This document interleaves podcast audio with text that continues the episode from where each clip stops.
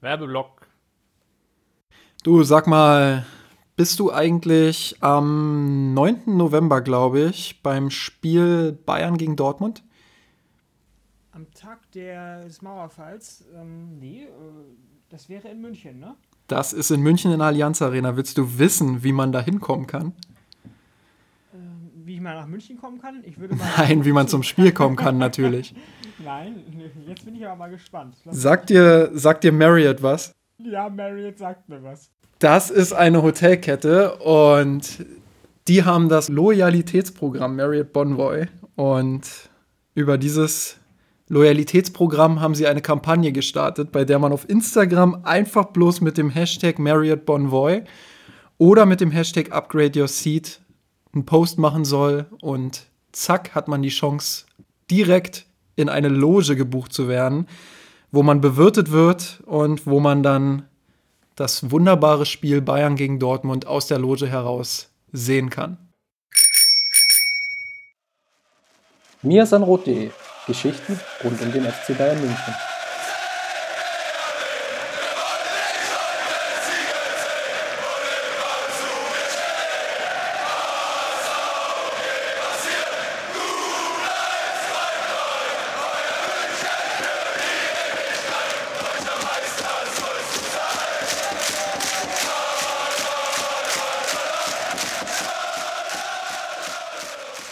Servus und herzlich willkommen zum Mirsan Roth Podcast. Wie ihr es an meiner Stimme schon erkennt, ist heute mal wieder ein bisschen was anders. Chris ist leider verhindert. Ich würde unterstellen, er hatte keine Lust auf uns, aber das soll uns egal sein. In Folge 112 haben wir den zweiten Gastauftritt von unserem Übersetzer und Neuzugang bei Mirsan Roth, nämlich Alex. Servus Alex. Servus Justin. Äh, vielen Dank für die wiederholte Einladung. Äh, freut mich dabei zu sein. Mir fällt gerade auf, bei 110 war ich dabei und jetzt bei 112. Also immer der Notfall-Podcast quasi. ich bin immer der Notfall-Podcast, ganz genau. Du bist also unser Notnagel. Du bist immer da, wenn Not an Mann ist. Aber darüber, über dieses Zitat werden wir später sprechen. Nun ist letztes Mal, weil wir ja, weil bei Chris irgendwas schiefgelaufen ist mit seiner Aufnahme, ist deine Vorstellung so ein bisschen rausgefallen. Möchtest du vielleicht selbst noch ein bisschen was zu deiner Person sagen, damit unsere Hörerinnen und Hörer ja, ein besseres Bild von dir bekommen? Naja, ob sie dadurch ein besseres Bild von mir bekommen, wenn ich jetzt mehr sage, das lasse ich mal dahingestellt sein. Aber Chris hat beim letzten Mal ja das Wesentliche schon gesagt. Ähm, ich, wie lange bin ich jetzt bei euch? Seit Juli ungefähr. Ich mache bei euch die Übersetzung und jeder, der sich mal einen Einblick davon äh, verschaffen will oder Einblick da rein verschaffen will, was ich bei euch mache, der kann sich ja mal die Seite mirsanrot.com äh, angucken und die meisten der englischen Texte, inzwischen die meisten der englischen Texte da, sind von mir übersetzt worden. Ansonsten zu meiner Person. Ähm, ich wohne in Münster, bin Bayern-Fan vielleicht seit boah, seit ich acht oder neun Jahre alt bin. Ich kann mich nicht mehr ganz genau erinnern. Habe damals bei meiner Oma zufälligerweise ein Spiel im Fernsehen gesehen. Da spielte eine Mannschaft mit roten Trikots gegen irgendeine andere Mannschaft und die Mannschaft mit den roten Trikots hat gewonnen und seitdem bin ich Bayern-Fan gewesen. Also ein Erfolgsfan. ein Beweisführung abgeschlossen. Quod erat demonstrandum. und äh, das ist dann, die Beweisführung ist abgeschlossen, ganz genau. Ich bin Erfolgsfan durch und durch. Ähm, das Wort kannte ich damals noch nicht, aber inzwischen muss man sich als Bayern-Fan ja solche Titulierungen äh, gefallen lassen. Ähm, ja, ansonsten, Justin, gibt es noch irgendetwas, was du glaubst, dass ich dringend erwähnen sollte? Sonst können wir einsteigen. Vielleicht können wir dir ja noch etwas Ruhm für meine ganzen Artikel, die ich auf mir Sanrot so schreibe, zukommen lassen, denn die meisten davon liest du tatsächlich auch mittlerweile gegen und ich würde mir herausnehmen zu sagen, dass sie dadurch auch noch mal ein bisschen besser geworden sind. Also vielen oh. Dank auch an der Stelle. Ähm, bevor wir jetzt aber, bevor wir jetzt aber hier in die Lobhudelei äh, hineinfallen, werden wir mal lieber äh, ja, thematisch einsteigen und da gab es ja zuletzt die Länderspielpause. Jetzt am Wochenende steht wieder die Bundesliga an. Die Bayern sind zu Gast beim FC Augsburg. Eine der von mir genannten Artikel sind ja regelmäßig die Vorschauartikel. Wenn ihr euch auf dieses Spiel vorbereiten wollt, dann schaut gerne mal auf mirsanrot.de rein in unsere Vorschau auf den F ersten, ersten FC Augsburg, wollte ich schon sagen, genau. Gut. Auf den FC Augsburg natürlich. Und wir dachten uns, dass in der Länderspielpause ja schwierig ist, Spiele zu analysieren, die nicht vorhanden waren, zumindest vom FC Bayern. Äh, schauen wir doch mal bei Patreon vorbei und holen uns dort ein paar Fragen von unseren Unterstützern und Unterstützerinnen. Und tatsächlich haben wir auch ein paar Fragen bekommen, die ich jetzt einfach mal in die Runde werfe und die wir dann gemeinsam diskutieren werden. Und ich habe es anfangs schon erwähnt, es gab ein Zitat von Nico Kovac, der gesagt hat, wenn Not an Mann ist, wird er schon seine Minuten bekommen. Und dieses Zitat war über Thomas Müller, ein gestandener Spieler beim FC Bayern. Nicht wenige würden sagen, ein sehr großer Spieler, mittlerweile auch wahrscheinlich eine Legende des Clubs. Und ja, die Frage von Patreon war, wie geht man mit diesem Thema Thomas Müller jetzt um? Ich nehme an, Justin, du richtest die Frage zielgerichtet an mich. ich sehe keinen anderen in unseren Leitungen, also fang mal, an, was, fang mal an, was ist deine Meinung? Dann kann mir niemand zu Hilfe kommen. Ja, meine Meinung ist, ähm, ich hatte das beim letzten Mal in der Folge 110 schon ganz kurz angeführt, ganz zum Schluss, ähm, dass ich tatsächlich glaube, dass jetzt das erste Mal in der langen Karriere von Thomas Müller beim FC Bayern München sein könnte, dass er hm, nicht nur vorläufig oder mal für ein oder zwei Spiele, sondern vielleicht auf Dauer auf ein Abstellgleis gerät, ähm, auf dem er sich vielleicht vor gar nicht allzu langer Zeit selber noch gar nicht gesehen hat. Denn ähm, auch wenn es etwas hochtrabend klingt, aber die Ankunft von Coutinho äh, bei den Bayern hat so ziemlich alles umgekrempelt, was dort vorher als Gesetz galt, zumindest im Mittelfeld. Zumindest nehme ich das so wahr.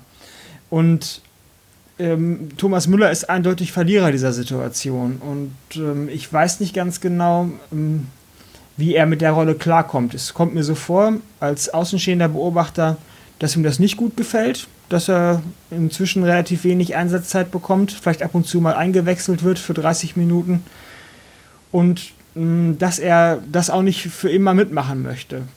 Jetzt kann ich natürlich nicht ganz genau wissen, was zuerst passieren wird, dass er tatsächlich die Nase voll hat und geht irgendwann. Oder dass Nico Kovac ähm, vor die Tür gesetzt wird, was ich auch nicht für ausgeschlossen halte. Ähm, dann würde sich vielleicht für Thomas Müller nochmal eine neue Perspektive eröffnen, aber wenn das nicht passiert, dann könnte ich mir vorstellen, dass da einige schwierige Wochen und Monate für ihn äh, ihm bevorstehen.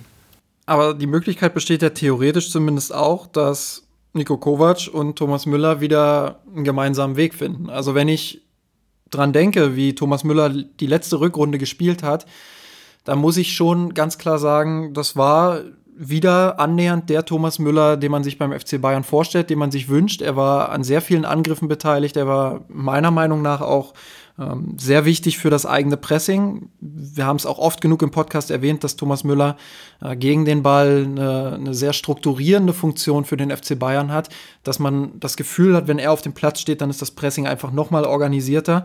Ähm, aber auch mit Ball, dass er Lewandowski einbinden kann, dass er äh, mit seinen Tiefenläufen natürlich wichtig sein kann für die Mannschaft. Ich glaube schon, dass er das in der letzten Rückrunde bewiesen hat. Aber genau da liegt natürlich auch das Dilemma. Jetzt äh, Hast du mit Coutinho schon angesprochen, ist jemand gekommen, ja, der natürlich auch Ansprüche hat, der bei Barcelona vielleicht nicht ganz so stark war, der aber zumindest theoretisch, auch wenn er noch ausgeliehen ist, mit einer sehr hohen Ablösesumme verbunden ist ähm, und dementsprechend auch Erwartungen schürt. Und ja, von dem die Fans natürlich auch erwarten, dass er, dass er ein Weltklasse-Spieler sein kann. Und es ist natürlich dann schwierig, sich zwischen diesen beiden Spielern zu entscheiden. Einerseits hast du Thomas Müller, der sicherlich seine Defizite mit dem Ball hat. Auf der anderen Seite hast du Coutinho, der seine Defizite eher gegen den Ball hat und defensiv nicht ganz so mitarbeitet, wie es ein Thomas Müller macht.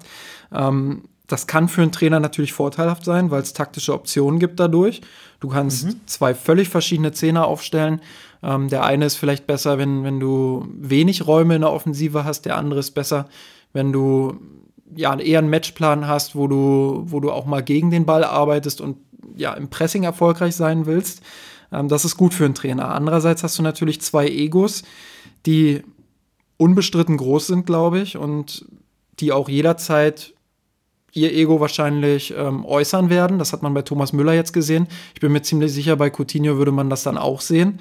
Ähm, das ist dann natürlich auch eine Moderationsfrage des Trainers. Und um jetzt nochmal den Bogen zu Beginn meiner Aussage zu spannen, ich kann mir schon vorstellen, dass Kovac vielleicht eine Lösung findet, entweder auch mal beide spielen zu lassen oder aber, dass er eine Lösung findet, die Spielzeit gerechter aufzuteilen. Vielleicht war die Spielzeit, die Coutinho jetzt erhalten hat, auch damit verbunden, dass der Spielplan es hergegeben hat, dass man einige Sachen ausprobieren konnte und dass man Coutinho die Zeit zur Eingewöhnung geben wollte. Hm. Also das letzteres glaube ich eher nicht. Ich glaube tatsächlich, dass äh, Nico Kovac im Gegensatz zum letzten Jahr sich relativ deutlich für eine favorisierte erste Elf entscheidet, oder sagen wir favorisierte erste 13 von mir aus, da kann man immer mal ein oder zwei Spieler wechseln, mhm. aber ich glaube schon, dass er einen, einen gewissen Stamm an Spielern im Auge hat, äh, den er bevorzugt einsetzt. Und ich glaube, zu denen zählt inzwischen auch äh, Coutinho. Und, zwar, und, nicht, und zu denen zählt inzwischen nicht mehr Thomas Müller, das ist das Wichtige daran.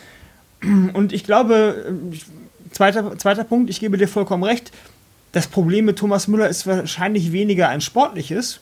Ich würde deine Einschätzung teilen, dass er so im letzten halben bis dreiviertel Jahr wieder ein bisschen in die äh, Spur zurückgefunden hat, nachdem er jahrelang meiner Meinung nach kann ja jeder sehen, wie er möchte, aber meiner Meinung nach weit unter seinen vorherigen Leistungen gespielt ähm, hatte. Zumindest in der Zeit unter Carlo Ancelotti würde ich da zustimmen und dann auch mit Abstrichen in der Zeit in der zweiten Ära unter Heinkes dann. Ähm, mhm. Davor war es schon der Thomas Müller, den man sich wünscht, glaube ich. Ich würde da die Grenze, denke ich, 2016 setzen. Gut, kann man so machen. Ich würde sie vielleicht ein bisschen früher setzen, aber das ist wahrscheinlich Geschmackssache. Wir sind uns, glaube ich, beide einig, dass er seine stärkste Zeit aber so um die WM 2014 herum hatte, nehme ich jetzt mal an. Oder vielleicht sogar noch ein Jahr davor. So ungefähr. So zu den Zeiten, als die Bayern die Champions League gewonnen haben und dann in der WM ähm, die deutsche Nationalmannschaft groß aufgespielt hat. So würde ich das mal sehen, ob er dann, sagen wir mal, ob er dann über Nacht eingebrochen ist oder ob, sich, ob es dann seine Leistung langsam abgebaut hat in den Jahren danach. Das lassen wir mal dahingestellt, ich weiß es nicht genau. Aber was ich sagen wollte ist, dass das Problem wahrscheinlich weniger ein sportliches ist, weil er sich wieder gefangen hat, sondern das Problem ist ein Problem mit der Person, Thomas Müller, als Persönlichkeit, als Charakter. Lässt er sich das oder gibt er sich zufrieden mit einer Rolle, bei der er nicht mehr ganz klar, wie noch all die Jahre zuvor, unumstritten ist oder fast unumstritten ist oder die Nummer eins ist und äh, wenn es darum ging, wer aufgestellt wurde, immer ganz vorne auf dem Zettel rangierte oder gibt er sich damit nicht zufrieden und ich glaube mhm. eher, dass er das nicht tun wird und ähm, deswegen ist meine Sorge oder mein, mein, mein Bedenken mit Thomas Müller bei den Bayern weniger ein sportliches. Ich glaube schon, dass er da seine Rolle hat. Gerade in Spielen, wo die Bayern mal was gegen den Ball machen müssten, genauso wie du es dargestellt hast. Sondern meine Sorge oder mein Bedenken ist eher, dass er genauso wie man es über, über Mats Hummels gesagt hat, dann durch seine Unzufriedenheit auch ja, Kabinengift werden kann. Ähm, beziehungsweise sogar ein, ein Stimmungsgift für den Club im Allgemeinen werden kann. Was heutzutage ja viele Spieler einfach dadurch machen, dass sie dann über irgendwelche Social Media Messages an die Öffentlichkeit gehen ähm, oder ihre eigenen privaten Kanäle nutzen, um ihrem Unmut ähm, Luft zu verschaffen. Und ich glaube, dazu neigt Thomas Müller auch, weil er, glaube ich, stolz ist, weil er wertgeschätzt werden will und weil er wissen will, dass man auf ihn baut. Und wenn er sich mit der Situation die jetzt so nicht mehr gegeben ist, auf Dauer nicht anfreunden kann, dann bin ich nicht sicher, ob diese Konstellation, ob das jetzt sportlich passt oder nicht, glücklich ist für ihn bei Bayern München auf Dauer. Ja, und interessant ist ja auch, wir haben ja jetzt nach der ersten Phase, ich meine, wir haben jetzt sieben Saisonspiele rum, haben wir schon erstmals diese Debatte inklusive eines Interviews von Thomas Müller, ähm, der im Kicker dann noch mal ich will nicht sagen, dass er, dass er nachgetreten hat, weil das ist Quatsch. Also er hat sich sehr sachlich geäußert. Man muss sagen, er hat sich in aller Ruhe darüber geäußert. Aber er hat eben auch klar gemacht, dass, und jetzt bediene ich mal so ein bisschen die Sprache von Lothar Matthäus, dass ein Thomas Müller das nicht mit sich machen lässt ähm, und dass er das sich auch nicht lange gefallen lassen wird. Und das ist natürlich schon mal eine Ansage eines Spielers, ähm, die sich definitiv nicht jeder erlauben dürfte. Also ich glaube, ähm, wenn das ein anderer Spieler des Kaders gemacht hätte, dann wäre der Aufschrei schon ziemlich groß gewesen. Ähm, Thomas Müller darf sich das auf seine, aufgrund seiner Historie beim FC Bayern anscheinend erlauben. Ich muss auch sagen, ich finde es verständlich, dass er das tut. Ich finde es auch verständlich, dass er mit der Situation nicht zufrieden ist. Ich glaube, das Dilemma oder dieses Problem ist einfach, dass Thomas Müller sportlich immer noch in der Lage ist, dem FC Bayern weiterzuhelfen und dass er das natürlich auch selbst merkt und dass er immer noch der Meinung ist, er ist auf hohem Niveau. Er ist ja auch noch auf hohem Niveau. Andererseits aber man das Gefühl hat, dass er nach seinem Rausschmiss in Anführungsstrichen aus der Nationalmannschaft, jetzt mit seiner Situation bei den Bayern, dass er so ein bisschen aufs Abstellgleis gerät. Und die Situation kann er selbst wahrscheinlich nicht so richtig nachvollziehen, weil für ihn hat sich ja nicht viel verändert. Er ist immer noch sportlich in der Lage, dem FC Bayern weiterzuhelfen. Warum sollte er dann nicht weiterhin in seiner Rolle spielen dürfen? Und da ist es wirklich spannend, auch wenn wir das von außen nicht zu 100% beurteilen können, ähm, wie das Trainerteam mit den Spielern plant, welche Spieler sie aufstellen und wie sie Fußball spielen lassen. Mhm. Und ich kann mir schon vorstellen, dass Kovac mit Coutinho sich mehr Präsenz im Zentrum erhofft, was das eigene Ballbesitzspiel angeht. Und dann glaube ich, dass wir da auch einen Konsens finden werden, ähm, wenn wir die These aufstellen, dass Coutinho mit dem Ball oder in der Ballzirkulation äh, vermutlich der bessere Zehner ist im Vergleich zu Thomas Müller, der seine Stärken einfach in anderen Bereichen hat. Mhm, ja, gebe ich dir vollkommen recht. Und wie gesagt, das Problem sehe ich auch nicht in seiner sportlichen Wertigkeit die ist immer noch da. Der ist ja auch noch nicht, ist ja auch noch nicht super alt. Wie alt ist er? 30 Jahre alt? Ist er für einen etwa, Fußballer? Ja. Ja, genau, oder etwa 30 Jahre alt.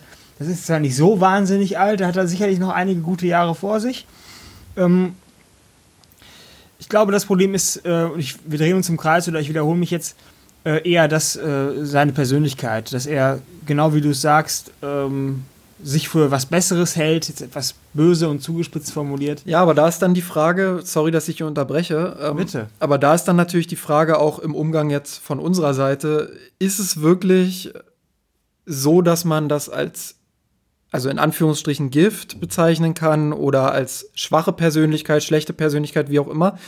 Oder ist es nicht vielmehr auch verständlich, dass Thomas Müller so handelt, weil er eben noch leistungsfähig ist und weil der Umgang mit ihm ja durchaus auch in der Vergangenheit, selbst für Leute, die vielleicht nicht sein größter Freund sind, ähm, selbst aus der Perspektive nicht wirklich angemessen war. Also man hat ja schon das Gefühl, dass er mit seinem Alter doch, dass da sehr übertrieben wurde. Also du hast es selber gesagt, er ist jetzt an die 30. Warum sollte man da so tun, als wäre er zu alt, um Fußball zu spielen? Warum sollte man so tun, als würde er nie wieder an seine Leistung anknüpfen können? Gerade mit dem Hintergrundwissen, dass er eine sehr gute Rückrunde gespielt hat in der vergangenen Saison. Ähm, da kann ich es schon hat verstehen. Hat denn niemand so getan, Justin? Jetzt hacke ich mal ein. Hat denn niemand so getan, als sei er zu alt? Das äh, ist mir nicht aufgefallen. Also ich weiß nicht, medial wurde ja schon über das Alter von Boateng, Hummels und Müller diskutiert, oder? Als er aus der Nationalmannschaft ähm, entfernt wurde, will ich mal sagen also mir, mir kam es so vor, als würde da diskutiert oder als wäre dort diskutiert worden, dass diese Spieler ähm, auf dem Abstellgleis sind, weil sie mittlerweile zu alt sind. Und das habe ich damals schon als ziemlich daneben empfunden. Ähm, das finde ich immer noch relativ daneben, weil wir hatten es im Vorgespräch auch äh, genannt untereinander. Das Alter ist halt in dem Sinne nur eine Zahl, dass man die Leistung nicht anhand des Alters beurteilen kann. Man kann sicherlich sagen, wenn die Leistung im Alter irgendwann abfällt, dann hat das nun mal mit dem Alter zu tun. Man kann aber nicht generell zu jedem sagen, der ist jetzt 32, der bringt keine Leistung mehr. So, genau. aus der Perspektive finde ich es dann schon relativ unfair, Thomas Müller ähm, ja, vorzuwerfen, er sei jetzt zu alt, um, um Leistung zu bringen. Das sehe ich absolut nicht so. Ähm, um aber auf meinen eigentlichen Grund, warum ich dich unterbrochen habe, zurückzukommen.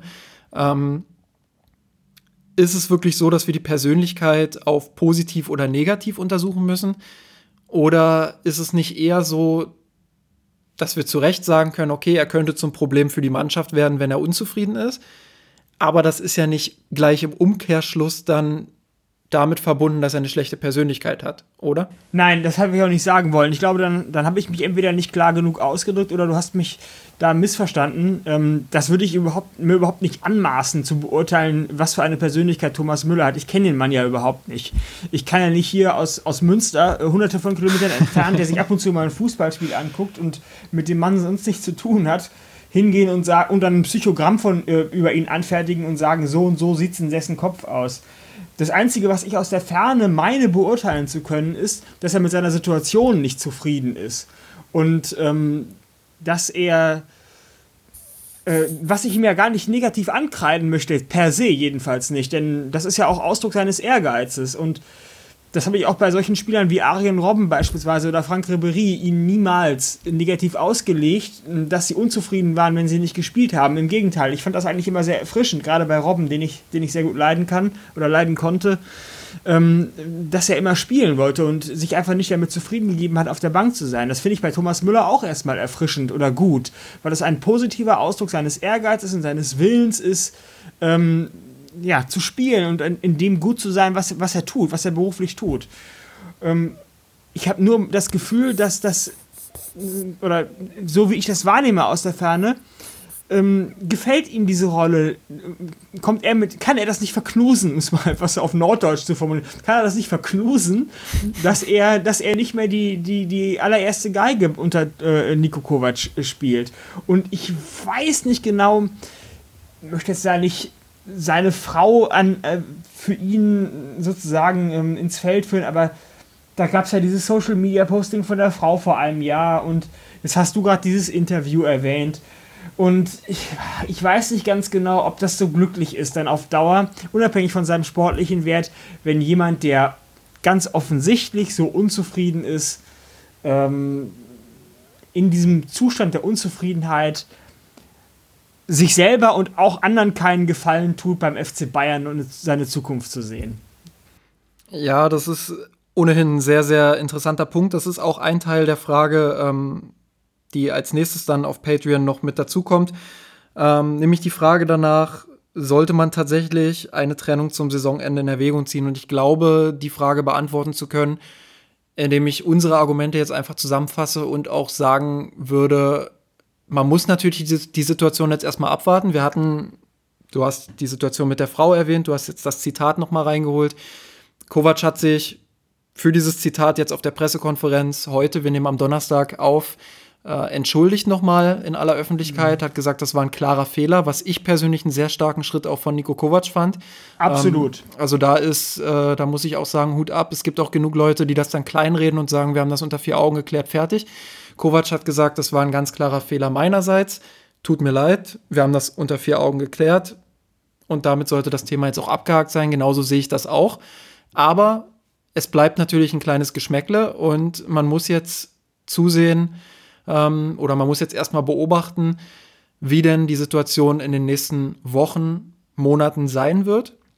Und ich glaube, dann kann man im Winter schließe ich einen Wechsel sowieso aus. Das wird der FC Bayern schon nicht zulassen, egal wie unzufrieden Thomas Müller ist. Ähm, aber dann kann man für Sommer dann nochmal schauen. Und ich glaube, das wird dann von vielen Faktoren abhängen. Einerseits, wie zufrieden ist Thomas Müller mit seiner eigenen Situation? Dann natürlich die Frage danach, wie gut war Coutinho im Laufe der Saison und ist der FC Bayern daran interessiert, mit Barcelona etwas zu verhandeln? Da gab es ja jetzt auch die Infos, dass Barcelona bereit ist, die Summe von 120 Millionen nach unten zu drücken ist der FC Bayern dann bereit, eine hohe Summe für Coutinho zu bezahlen? Und drittens die Frage, kommt zusätzlich dann auch noch Kai Havertz, der ja zusätzlich dann auch noch mal eine Option fürs Zentrum wäre in der Offensive. Ich glaube, wenn Coutinho und Havertz kommen, ist die Sache relativ klar, dann wird Thomas Müller den FC Bayern verlassen, da bin ich mir ziemlich sicher. Sollte nur einer von beiden kommen, wird sicherlich noch spannend und ähm, dann muss man sehen, wie zufrieden Thomas Müller mit seiner Rolle in dieser Saison war und ja, ob er überhaupt noch Lust hat, dann ein weiteres Jahr beim FC Bayern zu bleiben oder noch länger darüber hinaus. Genau, da möchte ich mal zwei Sachen zu sagen. Zum einen das Sportliche, muss man mal ganz nüchtern sehen. Da kann man die Namen auch außen vor lassen. Die Leute jetzt Thomas Müller heißen oder Hutzelwutzel oder sonst wie.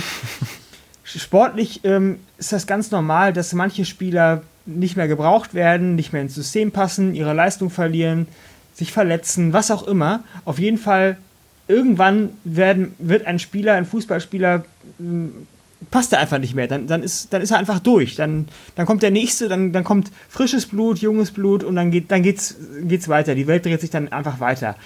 Das ist so die sportliche Perspektive und die wird natürlich auch Thomas Müller ereilen. Der kann dann Thomas Müller heißen und der bekannteste oder der beliebteste Bayern-Spieler aller Zeiten sein. Ähm, das wird auch an ihm nicht vorbeigehen. Deswegen rein sportlich gesehen kann es durchaus sein, halte deine Argumentation für, für äh, absolut plausibel, dass er im nächsten Sommer einfach überflüssig sein wird. Ähm, was das Persönliche angeht, natürlich ist menschlich niemand zu ersetzen. Es gibt keinen zweiten Thomas Müller. Es ist wieder eine banale Binsenweisheit, aber so ist es ja nun mal. Es gibt auch keinen Euro zweiten in die Justin Rot, äh, Genau. Rotkasse, bitte. Genau, es gibt auch keinen zweiten Justin Kraft und es gibt auch keinen zweiten Christopher Ramm, auch wenn ich hier mein Bestes gebe, ihn zu vertreten. ähm, ähm, und äh, deswegen wird man ihn als Menschen nicht ersetzen können. Aber das Entscheidende ist doch dann auch, wenn wir jetzt mal, wenn ich mal diese menschliche Perspektive aufgreife, das Entscheidende ist doch aus der menschlichen Perspektive nicht, soll er noch ein Jahr länger beim äh, FC Bayern München spielen oder nicht, um vielleicht irgendwelchen Fans zu gefallen oder, oder weil er aus irgendeiner Pflicht, aus irgendeinem Pflichtgefühl heraus ähm, beim FC Bayern München meint, bleiben zu müssen, sondern das Entscheidende ist doch für ihn und für alle anderen, dass er mit seinem Leben glücklich wird. Wenn, er nicht an wenn wir nicht an Reinkarnation glauben, dann lebt er nur einmal, dann ist es doch wichtig, dass er jedes, jede Sekunde, die er lebt, auch möglichst glücklich lebt. Und wenn, wenn im nächsten Jahr, wenn er jetzt unzufrieden ist und sich die Situation bis zum nächsten Sommer nicht bessert, stimme dir zu, im Winter wird er nicht gehen, dann sollte er sich überlegen, sollte sich der Club überlegen, ob er dann A nicht nur sportlich, was ich eingangs sagte, überflüssig sein äh, wird, sondern B auch, ob er nicht auf Dauer vielleicht auch einfach unglücklich se- sein wird, wenn er dann in dieser Rolle, mit der er so schlecht klarkommt, als Variante 1b oder Variante 2 in einem, in einem Mittelfeld, was dann eventuell mit Kai Havertz sogar noch eine Alternative aufweist, ähm, zufrieden sein kann oder ob er sich da nicht was anderes überlegt auf Dauer. Und deswegen finde ich, ist diese Perspektive, dass er eventuell im Sommer wechselt, weder also, ein, ein, ein, Schrecken, ein Schreckensbild, was ich jetzt hier an die Wand male oder irgendetwas, was ich mit ganz, ganz großer Furcht jetzt schon an dem Horizont sich abzeichnen sehend äh, äh, erwarte, sondern etwas, was ich da einfach für folgerichtig aus sportlichen und persönlichen Gründen hielte. Und ähm, was, äh, ähm, was die Aussage von Nico Kovac, wenn ich dazu nochmal ein Wort sagen darf, ähm, äh, angeht. Ich finde, da ist dem armen Mann deutlich Unrecht getan worden. Das hat er niemals, da würde ich meine Hand für ins Feuer legen, so sagen wollen. Das ist ihm einfach so rausgerutscht. Das ist einfach schlechte Wortwahl. Mir fallen auch ständig irgendwelche Worte nicht ein und ich greife zu irgendwelchen Behelfsformulierungen, weil ich sonst aufgeschmissen äh, wäre und noch weiter, noch mehr stammeln würde, als ich ohnehin schon tue. Gut, du bist aber natürlich auch äh, kein Medienprofi, ne? Nico Kovac ist da schon ein deutlich erfahrenerer Me Medienprofi, aber ähm, deshalb würde ich sagen, ja, du, man kann und muss ihn dafür kritisieren, dass er das gesagt hat, aber Das war irgendwann. einfach ungl ma maximal unglücklich. Hat er doch niemals so gemeint, Justin. Ja, na natürlich, sehe ich ja auch so. Und trotzdem muss man natürlich darauf hinweisen, man muss es auch kritisieren dürfen, aber jetzt kann man die Schublade dann auch schließen, nachdem er die Größe gezeigt Genau. hat, das auf der Pressekonferenz dann ähm, ja auch selbst einzugestehen. Und dementsprechend ist für mich diese Kiste dann oder diese Schublade, um bei diesem Bild zu bleiben, dann auch geschlossen. Finde ich auch. Also ich finde, dass das, das Verhalten von sogenannten Experten oder Journalisten oder wem auch immer in den Medien finde ich insofern paradox, als einerseits immer verlangt wird, Leute sollen nochmal authentisch sein und einfach mal sagen, was ihnen in den Kopf kommt und kaum macht das entweder jemand mal, A, oder B, es passiert jemandem mal eine, es unterläuft jemandem mal eine schlechte Aussage oder eine falsche Aussage oder eine unglückliche Aussage, dann werden die Leute ans Kreuz genagelt. Das passt nicht zusammen. Und ich finde das äh, unfair Nico Kovac gegenüber, obwohl ich natürlich gleichzeitig, da gebe ich dir vollkommen recht, Thomas Müller verstehen kann, wenn er, gesetzt den Fall, ähm, diese Aussage als na, Vertrauensbruch auffasst oder als, sagen wir mal, sozusagen den, den letzten Nagel im Sarg auffasst, äh, den letzten, letzten Nagel im Sarg seines Abschieds beim FC Bayern München, also jetzt nicht Abschieds im, im, im, im, rechtlichen Sinne, sondern sozusagen im Sinne einer innerlichen Kündigung beim FC Bayern. Das könnte ich also nachvollziehen. Ich, ich wäre als Thomas Müller auch äh, etwas salopp formuliert angepisst, wenn mein Trainer so etwas sagen würde. Ja, natürlich. Ähm, es gab auch einen sehr interessanten Kommentar von, von Günther Klein. Ähm, ich weiß nicht, ob du den gelesen hattest, aber ähm, um das mal kurz zusammenzufassen, es lief darauf hinaus, dass Nico Kovac eine kürzere Episode beim FC Bayern ist, als es Thomas Müller ist. Das war ein Kommentar, der direkt auf die Aussage gefolgt ist. Ähm, ich fand das sehr spannend, weil natürlich hat Thomas Müller im Club einfach viel größere Spuren hinterlassen als Nico Kovac als Trainer oder auch als Spieler. Das ist, ähm, das ist gar keine Frage. Thomas Müller hat im Moment einen größeren Mythos beim FC Bayern, als es Nico Kovac hat. Ähm, andererseits ist der Trainer natürlich Herr im Haus und wenn der seine sportliche Entscheidung so trifft, haben das die Spieler so ak zu akzeptieren. Und es gibt gute Gründe, warum ein Thomas Müller aktuell nicht Stammspieler ist. Ähm, auch das haben wir in der jüngeren Vergangenheit häufiger analysiert. So, und dann finde ich deinen Punkt ganz interessant. So, wenn er glücklich ist, wenn er glücklich werden will und dazu meint, den FC Bayern verlassen zu müssen, dann ist das eben so, dann muss man das akzeptieren, glaube ich. Ähm, dann läuft es vielleicht einfach darauf hinaus. Ich glaube, sportlich ist Thomas Müller ja nicht mehr so richtig unentbehrlich. Ich glaube, letztes Jahr gegen Liverpool, beziehungsweise dieses Jahr gegen Liverpool, letzte Saison gegen Liverpool, ähm, hätte man ihn gut gebrauchen können für den Spielstil, den man damals anstrebte. Wenn ich mir jetzt aber die ersten Spieltage ansehe, dann könnte ich mir vorstellen, ja, dass ein Spielstil angestrebt wird, bei dem Thomas Müller vielleicht nicht mehr ganz so wertvoll ist, wie er es in der Vergangenheit war. Ähm, zumindest nicht mit seiner aktuellen Spielweise. Und dann muss man halt schauen, wie wird der FC Bayern glücklich, wie wird Thomas Müller glücklich und dann ist vielleicht die Lösung am Ende im Sommer, dass Thomas Müller vorzeitig den Club verlassen muss. Ähm, wir hatten das damals mit Schweinsteiger aus anderen Gründen. Der ist ja auch frühzeitig dann nach Manchester gewechselt, später in die USA. Ähm, da haben auch viele gesagt, der wurde vom Hof gejagt. Das habe ich absolut nicht so gesehen. Ähm, das war einfach, weil er sportlich nicht mehr die Leistung erbringen konnte.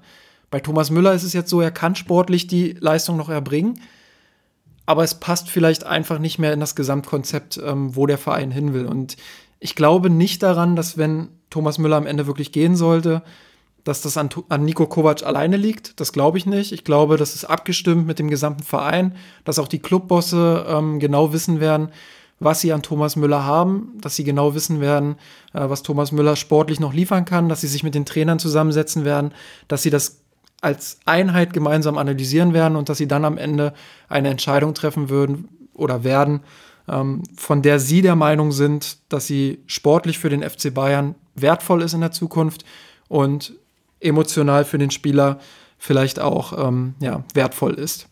Ganz genau, das sehe ich ganz genauso wie du. Das auch damals bei, bei Bastian Schweinsteiger nicht verstanden, ähm, dass dann die Leute gesagt haben, er sei vom Hof gejagt worden. Das heißt, die Leute, manche haben das gesagt, nicht alle natürlich. Das, äh, solche Kommentare finde ich grundsätzlich auch unabhängig von, von Schweinsteiger einfach viel zu kurz gedacht, weil äh, erstens äh, ist das auch die Entscheidung des Spielers selber immer, dass er geht oder äh, ob er geht oder nicht. So denn sein Vertrag läuft aus und er wird nicht verlängert. Und zweitens, wenn wir über den FC Bayern München sprechen und Uli Hoeneß, dem man ja sicherlich eine ganze Menge vorwerfen kann und der auch in der letzten Zeit alles andere als eine glückliche Figur in der Öffentlichkeit macht. Aber wenn man ihm eins nicht vorwerfen kann, ist, dass er seine Spieler behandelt wie, sagen wir mal, Investitionsgüter in die man Geld investiert und solange sie Leistung bringen und wenn sie dann keine Leistung mehr bringen, dann werden sie wieder vor die Tür gesetzt. Ich glaube, das wird man Uli Hoeneß und dem FC Bayern äh, so nicht unterstellen können. Und wenn Schweinsteiger damals und jetzt Thomas Müller ein Jahr, zwei Jahre, drei Jahre länger bei dem Verein bleiben wollen, auch wenn sie nicht mehr sportlich die allererste Rolle spielen, dann wäre, glaube ich, der FC Bayern der letzte Verein, der sagen würde, nö, Jungs, ähm, seht mal, wo ihr bleibt. ähm, sucht euch mal so schnell wie möglich einen neuen Verein, wir wollen euch nicht mehr. Klar machen die das auch, logisch, aber mit äh, Spielern wie Schweinsteiger damals und äh, Müller heute würden sie das nicht machen, bin ich mir relativ sicher. Und deswegen sind solche Kommentare wie äh, oder solche Einschätzungen wie, ja, die werden vom Hof gejagt oder Müller wird aussortiert. Ich meine, ich kann die Überschriften ja jetzt schon, wenn er wirklich gehen sollte im nächsten Sommer, kann ich die Überschriften ja jetzt schon von meinem geistigen Auge ablesen. ähm, Müller rausgeschmissen, Müller vom Hof gejagt, was auch immer. Nein, wird er nicht, ist Quatsch. Dann ist es zum großen Teil auch seine eigene Entscheidung gewesen zu gehen und nicht nur die des Vereins, der ihn nicht mehr aushalten kann oder möchte.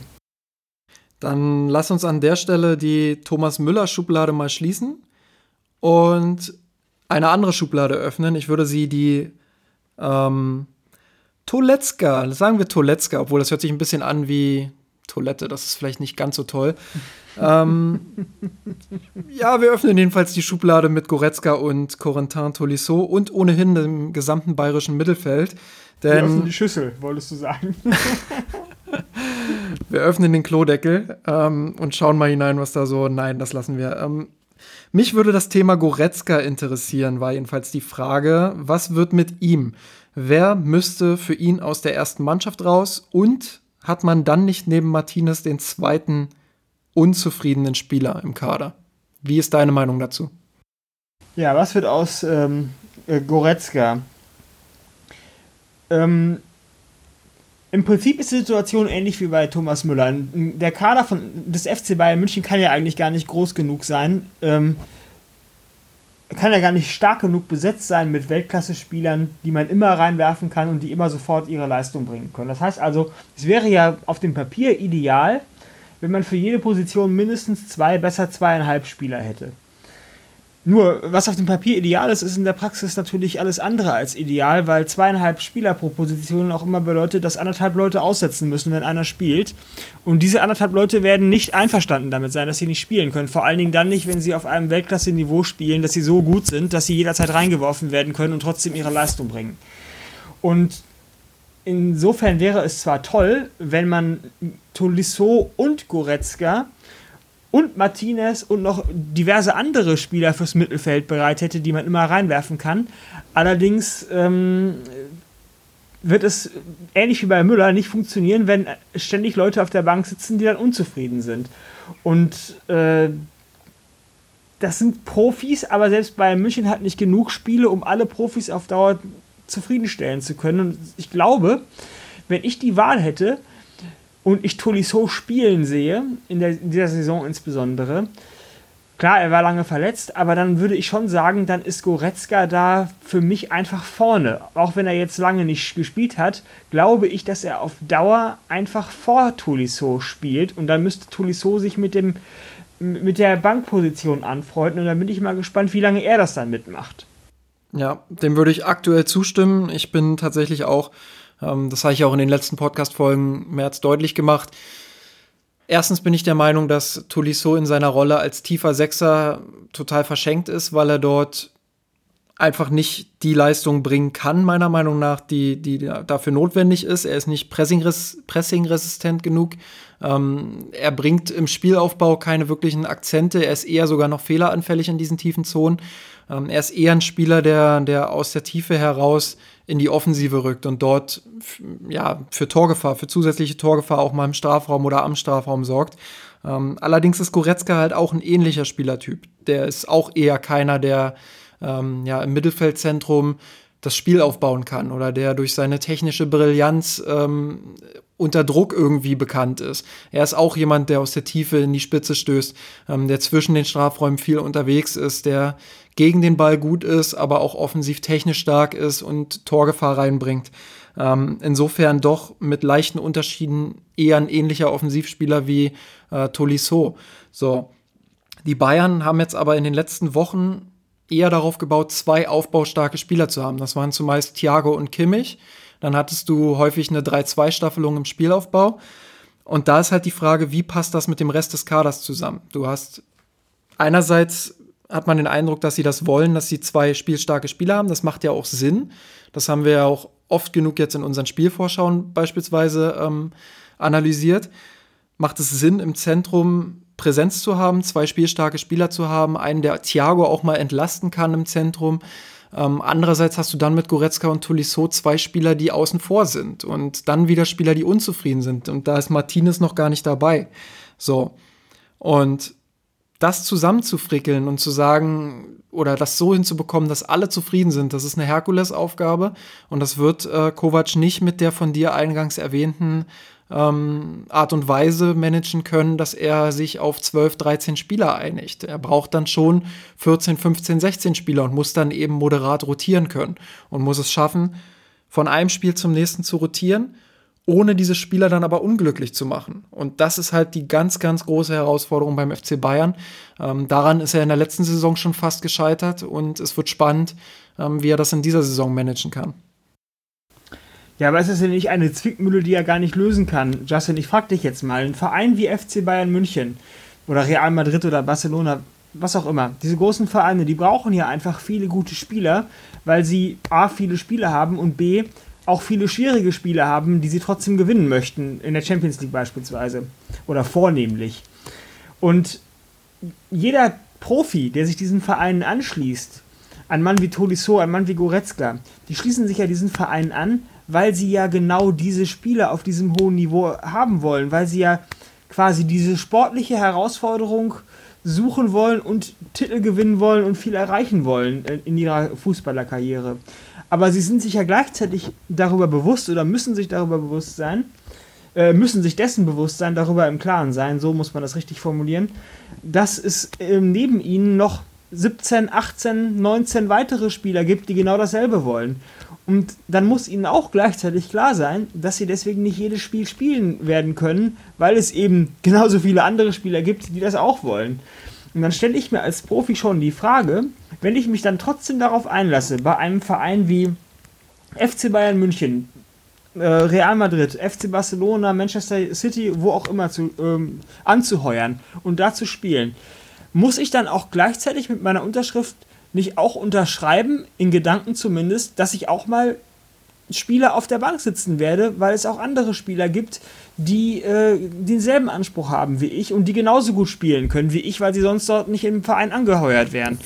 Ähm, manchmal habe ich das Gefühl, dass ich, dass es dass die Spieler dieses, das einfach nicht vollkommen durchschauen oder sich diese Gedanken gar nicht machen, sondern zu einem Verein wechseln und dann hoffen oder davon ausgehen, dass sie immer spielen, weil sie ja auch so gut sind, ohne sich darüber Gedanken zu machen, dass es noch genauso viele andere Spieler gibt, die genau dasselbe von sich glauben. Wobei ich das schon Unterschiede machen würde. Also du hast einerseits die Personalie Thomas Müller und die Personalie Javi Martinez.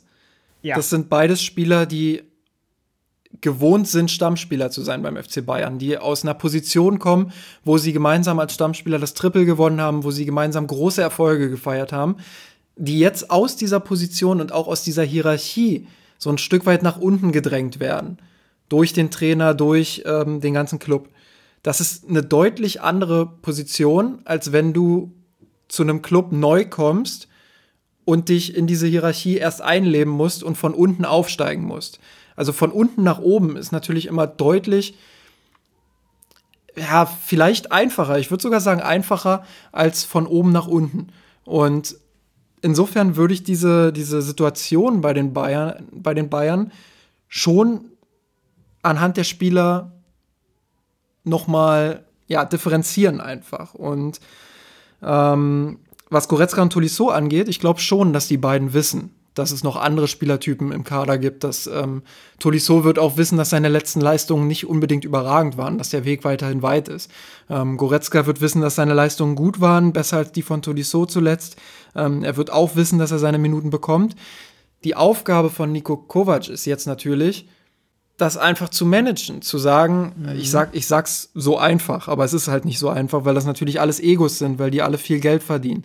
Ähm, da ist die Frage, wie kriegt er es hin, dass die alle zumindest so zufrieden sind, dass es letztendlich darauf hinausläuft, dass man eine gute Stimmung im, im Kader hat. Und das wird nicht funktionieren, wenn Niko Kovac weiterhin ähm, auf eine erste Elf baut mit vielleicht zwei oder drei Ersatzspielern, die er gelegentlich mal bringt, wenn in Anführungsstrichen Not am Mann ist. Gebe ich dir vollkommen recht. Ich glaube aber trotzdem, ich wiederhole vielleicht noch mal in anderen Worten, was ich gerade gesagt habe und ich fasse mich auch kürzer dass das Ganze eine zweiseitige Medaille ist. Es ist einerseits natürlich die Aufgabe des Trainers, die Spieler, die er hat, zufriedenzustellen. Das ist ja auch in seinem eigenen Interesse, denn eine Mannschaft, in der ständig Streit oder Unzufriedenheit herrscht, die kann auch keine guten äh, Spiele auf dem Platz abliefern, bin ich mir ganz, bin ich mir ganz sicher, denn äh, die psychologische Ebene des, des äh, Fußballs, auch wenn sie in den Medien oft nicht beleuchtet wird, ist, halte ich für ganz, ganz entscheidend, ähm, damit eine Mannschaft gute Leistungen abliefern kann, muss da, muss hier, müssen die Spieler auch zufrieden sein und auch leistungswillig sein. So, das ist Punkt 1. Aber Punkt 2 ist, dass die Spieler auch selber, das ist das, was ich gerade sagen wollte, ähm, sich darüber im Klaren sein müssen, dass sie nicht jedes Spiel spielen können und dass sie dann nicht immer sofort auf, auf 180 sind, wenn sie mal auf der Bank sitzen oder wenn sie ihre Minuten, wie du das nennst, nicht bekommen. Und ich gebe dir auch vollkommen recht, dass es viel schwieriger ist, wenn man von oben kommt und nach unten durchgereicht wird, sozusagen, als, äh, als umgekehrt. Ähm ja, eine Lösung gibt es da nicht. Ich glaube, da müssen beide Seiten aufeinander zugehen. Jemand wie Martinez, so sehr ich den auch persönlich gut leiden mag, ich kann übrigens auch Thomas Müller persönlich sehr gut leiden, aber wir sprechen ja über die Fußballer, über die Profis. Ähm, die, ja, der kann einfach nicht mehr dieselben Ansprüche stellen, die er vielleicht noch vor zwei oder drei Jahren stellen konnte. Die Zeiten sind einfach vorbei, es ist einfach so. Und äh, dasselbe gilt auch für, für jemanden wie, wie äh, ja, Müller, über den haben wir gerade schon gesprochen, oder über andere Spieler, die vielleicht lange Jahre äh, in der ersten Reihe standen und jetzt plötzlich realisieren müssen, dass andere Leute, junge Leute von unten nachkommen, die ihnen den Platz streitig machen und eventuell sogar äh, mehr Spielzeit bekommen als sie. Ich weiß nicht, das, das müssen beide Seiten ähm, müssen das realisieren. Die Spieler und der Trainer müssen versuchen, die Spieler müssen versuchen zu akzeptieren, dass sie nicht immer die allererste Geige spielen. Der Trainer muss trotzdem versuchen, so viele wie, wie möglich von ihnen glücklich zu machen oder zufriedenzustellen, zumindest mit ihrer Rolle im Club. So schwer das auch sein mag. Schönes Schlusswort. Damit machen wir diese Schublade, die Toilettenschublade, dann auch zu und kommen zu einer weiteren Schublade, die eher das große Ganze beleuchtet. Nämlich ähm, neben den genannten Personalfragen interessiert mich eure Einschätzung wo der FC Bayern nach dem bisherigen Saisonverlauf wohl international stehen könnte im Vergleich zu anderen Champions League-Vereinen. Aktuell sehe ich bei den Top-Vereinen der Champions League aufgrund des Kaders, der Form der Ergebnisse und der Wirkung der Transfers drei Grüppchen. Unabhängig davon, ob wir die Grüppchen genauso sehen, lese ich sie jetzt einfach mal vor. Ähm, die 1A-Riege mit Liverpool, Juventus, Manchester City und Barcelona. Die 1B-Riege mit Real Madrid, Atletico Madrid, Tottenham und PSG und die 1C-Riege Neapel mit Inter, Dortmund und Ajax. Wo wäre dort der FCB wohl einzuordnen? Fang du ruhig an. Hm. Also auch unabhängig von 1a, 1b, 1c können wir ja einfach, ähm, also du kannst ja, ja einfach ja. mal sagen, wo siehst du sie in etwa, ja. ähm, wenn du, wenn du jetzt im Vergleich zu den anderen europäischen Topmannschaften schaust, siehst du sie eher ganz oben ähm, mit drin im Konzert der großen Liverpool City etc. pp ähm, oder doch eher in einer hintergründigen Favoritenrolle? Mm, ja. Und warum natürlich? Mich, ja, ich tue mich mit dieser Frage deswegen so schwer, du merkst es schon an meiner zögerlichen Art und Weise zu antworten, ähm, weil im Gegensatz zu einer Liga, zu einem Ligabewerb, wo über 30 Spiele pro Saison stattfinden, bevor ein Sieger feststeht, ist ja so ein, ein Cup-Wettbewerb oder ein, ein, ein Tournament, äh, wie man im Englischen vielleicht sagen würde, ähm, das auf K.O.-Spielen basiert, viel stärker von, sagen wir mal, je individuellen oder je einzigartigen Faktoren pro Spiel abhängig. Von irgendwelchen Zufällen, von Wetter, von Verletzungssituationen, von der aktuellen Form in der Liga. Und deswegen glaube ich, dass da sozusagen ein Blick darauf, welche Mannschaften grundsätzlich eine höhere Leistungsfähigkeit haben oder grundsätzlich stärker spielen, weniger weit äh, trägt oder weniger stark weiterhilft, als äh, wenn man versucht, eine Liga in ihrer ähm, Stärke oder einem, die, die Ligaleistung in, in einer Mannschaft einzuschätzen. Deswegen tue ich mich damit jetzt ein bisschen schwer. Ich würde trotzdem sagen, wenn du mich jetzt zwingst, dass ich Bayern München eher im oberen Drittel sehen würde, ehrlich gesagt, als im zweiten oder im dritten Drittel. Denn wenn ich mir die Konkurrenz mal so angucke, Real Madrid überzeugt mich jetzt nicht so ganz. Atletico ist, naja, na gut, ist Atletico eben. Tottenham ist schwach. PSG überzeugen die dich? Mich über, haben die bisher in den letzten Jahren nie so richtig überzeugt. Auf dem Papier immer ganz toll, in der Praxis immer relativ mäßig. Neapel muss zu schlagen sein. Inter, okay, jetzt unter Antonio Conte. Da ist alles möglich. Ähm, da ist aber auch nicht gesagt, dass bei alles möglich heißt es ja nicht, dass die jetzt in jedem Spiel die Sterne vom Himmel spielen. Dortmund, okay, ist Dortmund. Ajax ist, ähm, naja, ist keine richtige Konkurrenz, finde ich. Liverpool ist natürlich bärenstark, in dieser Saison wahrscheinlich noch stärker als in der letzten. Ähm, Juve kann ich nicht vernünftig einschätzen. Wird sich zeigen, was die unter Sari zu leisten imstande sind. Man City ist unter Guardiola ja natürlich immer ein starker Konkurrent. Ja, und Barca, ja, weiß ich jetzt nicht. Äh, von denen bin ich bisher auch noch nicht so richtig überzeugt. Und wenn ich mir die Konkurrenz jetzt mal angucke und jetzt quasi äh, trotz all äh, dem, was ich am Anfang gesagt habe, jetzt doch mal von diesem allgemeinen, ähm, von der allgemeinen Form auf die Champions League Performance extrapoliere, dann würde ich Bayern München schon eine Rolle unter den aller, ja, im ersten Drittel zuweisen und nicht im zweiten oder dritten Drittel. Würde ich schon sagen, die haben gute Chancen in diesem Jahr ähm, bis ins Halbfinale Viertelfinale, Halbfinale so die Ecke vorzustoßen. Ich glaube auch, dass der FC Bayern sich hier nicht äh, kleiner machen muss, als er ist.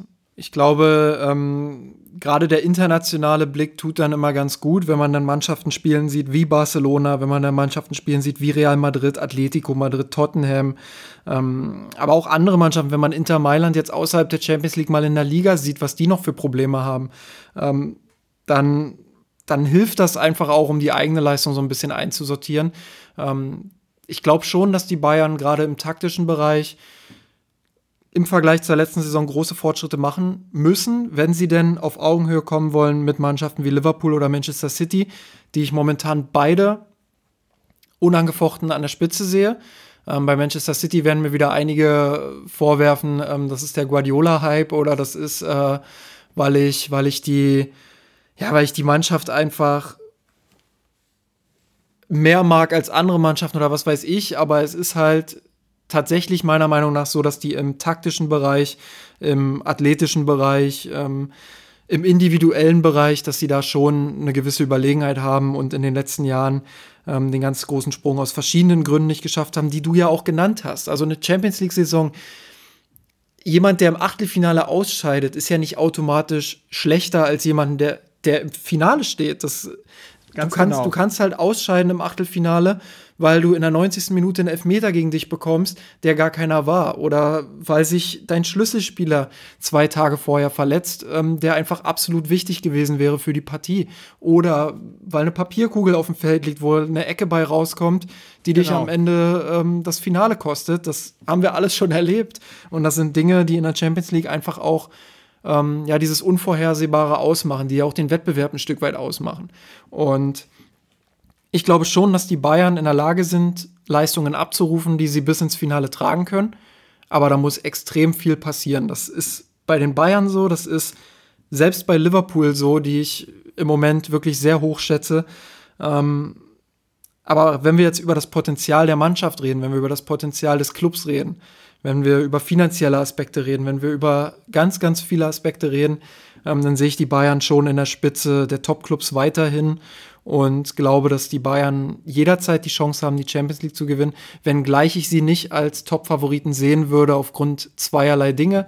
Einerseits die taktischen Aspekte, die ich gerade angesprochen habe. Ich glaube, ähm, aus taktischer Perspektive könnten die Bayern noch mehr tun, um die genannten Zufälle ein Stück weit zu minimieren, beziehungsweise die eigene Stärke auch noch ein bisschen äh, hervorzuheben. Und der zweite Aspekt ähm, ist einfach, dass die Bayern jetzt in einem Umbruch sind. Also wir haben jahrelang darüber geredet, jetzt ist er da, jetzt sind neue Spieler da, jetzt wird der Kader umstrukturiert, ähm, jetzt sind wichtige Schlüsselspieler weg, jetzt findet vielleicht auch ein Wechsel im Spielstil ein bisschen statt. Ähm, und das sind halt Aspekte, die so ein bisschen eine Wundertüte sind. Das kann im ersten Jahr direkt voll in die Hose gehen in der Champions League. Das kann aber auch dazu führen, ähm, dass man ein absolut grandioses Jahr spielt. Und deswegen sehe ich die Bayern schon in der 1A-Riege ähm, mit kleinen Bedenken, dass es dann halt taktisch nicht reicht, um in dieser 1A-Riege Mannschaften wie Liverpool oder Manchester City zu schlagen, die in einigen Aspekten halt schon über dem Rest Europas aktuell schweben. Ja, aber darf ich dir mal eine grundsätzliche Frage stellen zu, dieser, zu diesem Umbruch? Das ist ja jetzt nicht nur bei den Bayern so, sondern das ist ja eine ganz grundsätzliche Aussage, dass ganz viele Mannschaften, ähm, wenn sie ihre Leistung nicht bringen oder wenn man versucht, ihre Leistung zu erklären, zu analysieren, heißt es immer, ja, die sind gerade im Umbruch.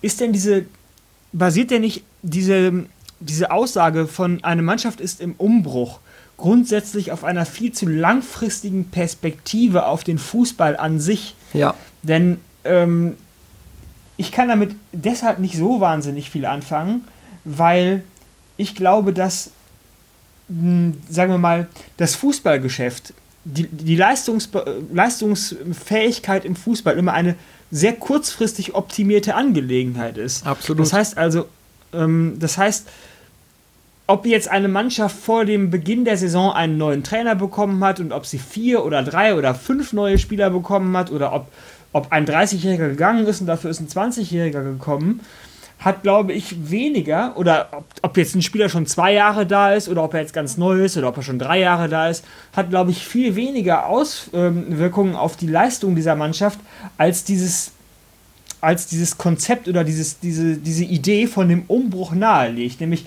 diese Idee von dem Umbruch legt ja im Grunde genommen nahe, dass eine Mannschaft ganz lange konstant bleibt, jetzt mal im Idealfall, und dann plötzlich sich einiges auf einmal ändert. Ganz viele Spieler werden ausgetauscht, vielleicht wird auch ein neuer Trainer eingestellt. Und dann hat man erstmal wieder eine etwas konstantere, längere Phase der Ruhe erstens beobachte ich das in der Praxis so gut wie nie und zweitens halte ich diesen ganzen, diesen ganzen Gedankengang für, für, für widersinnig, weil das nämlich voraussetzt, ich versuche mir jetzt nochmal in anderen Worten nochmal anders zu formulieren, dasselbe nochmal anders zu formulieren, weil das ja, oder nicht voraussetzt, sondern zur, zur logischen Schlussfolgerung hat, dass Mannschaften, die schon länger in einer mehr oder weniger unveränderten Form zusammenspielen, sozusagen eingespielter sind oder äh, in der, Leistung, in der Lage sind, bessere Leistung abzurufen. Und das beobachte ich einfach in der Praxis regelmäßig nicht. Und deswegen stelle ich dir diese ganze, diese Frage jetzt mal ganz grundsätzlich, ob du dieses, diese Idee von dem Umbruch, ich hätte jetzt fast gesagt, dieses Gerede von dem Umbruch, aber das ist viel zu abwertend und zu böse, weil äh, viele Leute ja wirklich daran glauben, ob du diese Idee von dem Umbruch auch für so tragfähig oder für so fundamental hältst, wie ich das ganz oft in der Öffentlichkeit wahrnehme. Ich sehe den Begriff Umbruch als Platzhalter für etwas. Ich glaube nicht, dass der Begriff Umbruch in seinem eigentlichen Wortsinn in dieser Deutlichkeit auf den Fußball anwendbar ist. Ich sehe ihn aber als eine Art Platzhalter, als eine Art Variable, die man benutzen kann, ähm, um gewisse Dinge, gewisse Vorgänge zu beschreiben.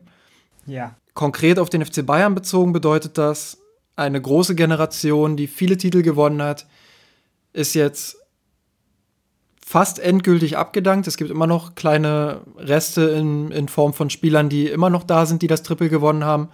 Ähm, aber der Kern dieser Generation, Lahm, Schweinsteiger, Robben, Ribery, ist jetzt weg. Das mhm. ist nichts, was in einem Jahr plötzlich gekommen ist, was ja einen Umbruch irgendwie nahelegt. Das ist über Jahre so ist dieser Prozess, der hat so stattgefunden. Aber Fußball findet nicht nur in einer Saison statt, sondern es ist schon eine Phase oder es sind Phasen, besser gesagt. Du hast, äh, wenn du jetzt mal die letzte Ära nimmst, hast du, egal wo du ansetzen willst, hast du erst den Aufstieg des FC Bayern ähm, aus der europäischen Zweitrangigkeit hoch zu einem Top-Club. Dann hast du die Entwicklung, dass der FC Bayern dieses Top-Niveau mit kleinen Höhen und Tiefen größtenteils gehalten hat, dass sie wirklich über einige Jahre hinweg eine absolute, unangefochtene Spitzenmannschaft im europäischen Fußball waren, gemeinsam mit Real Madrid und Barcelona. Und dann kommt quasi auch mit dem steigenden Alter dieser Generation so ein leichter Abstieg, würde ich sagen. Also in Europa ein leichter Abstieg, nicht mehr dieses konstante Erreichen des Halbfinals, unabhängig jetzt mal ähm, von den ganzen Faktoren Glück und Nicht-Glück. Ähm, aber auch fußballerisch eine Entwicklung, die ja nicht mehr daran anschließen kann, die damals einfach da war, die nicht mehr an diese, an diese Hochzeit anschließen kann. Das ist ein vollkommen normaler Prozess. Vielleicht trifft Übergang hier das, was ich meine, sogar noch ein Stück besser als Umbruch. Man ist derzeit in, vielleicht sogar seit 2017 in der Phase des Übergangs in eine neue Phase, in eine Phase, die etwas Neues aufbauen soll, die möglichst wieder dahin kommen soll, wo man mal war. Nämlich auf diesen Höhepunkt, dass man die Champions League gewinnen kann. Ähm, also nicht nur kann, sondern dass man halt wirklich auch die Leistungen bringt, wo man sagt, boah, diese Mannschaft, die, die ist jetzt wirklich in den nächsten Jahren mal wieder dran, die wird die Champions League gewinnen. Und aber selbst da, Justin, wenn ich da mal einhaken darf, würde ich dir ja schon widersprechen, denn ist denn nicht der Fußball, eine Fußballmannschaft, inklusive des Trainers und des Trainerstabs von mir aus, ist das nicht eher Umbruch und Übergang? Das sind Begriffe, die ja eine, ja, eine, eine diskrete Schritthaftigkeit voraussetzen. Es gibt einen, einen Zustand und dann erfolgt ein Übergang und dann gibt es einen neuen Zustand. Du hast einfach eine, eine diskrete Abfolge von Schritten. Das würde ich schon mal. Ja, aber sind die, aber sind die nicht vorhanden alleine schon dadurch? Nein, ich halte es für eine konstante Evolution. Ist ja nicht die Mannschaft einer konstanten Evolution und, ähm, unterzogen oder ausgesetzt. Kürzlich vor einigen Monaten, Wochen hat Lukas doch ähm, bei euch äh, im Forum sogar eine Analyse, eine statistische Analyse dessen angestellt, wie viele Spieler eigentlich in den letzten Jahren pro Saison gegangen sind, neu gekommen sind und, äh, und gegangen sind und wie viele Einsatzminuten diese Spieler bekommen haben. Dabei hat sich soweit ich das äh, verfolgen konnte oder sehen konnte, gezeigt, dass im Prinzip jedes Jahr der Verein einem, einer konstanten Evolution oder die, die Mannschaft einer konstanten Evolution unterzogen war oder ausgesetzt war und es nicht quasi erst eine etwas längere, ungefähr ähm, gleichbleibende Phase, gefolgt von einem plötzlichen Umbruch oder einer plötzlichen einem Übergang und dann wieder von einer etwas längeren gleichbleibenden Phase gab, sondern die Mannschaft ist in einem ständigen, ist einem ständigen Wandel unterzogen. Und dieses, dieser, allein der ganze Gedanke, die, die, der ganze, die ganze Herangehensweise, so zu denken, dass man glaubt, dass eine Mannschaft sich erstmal einspielen muss oder dass ein Trainer erstmal zwei oder drei Jahre braucht, ja, bis er sozusagen seine beste Mannschaft erreicht hat oder seine beste Mannschaft gefunden hat oder die Mannschaft so weit hat, dass sie dann um Titel mitspielen kann, halte ich für im Ansatz falsch.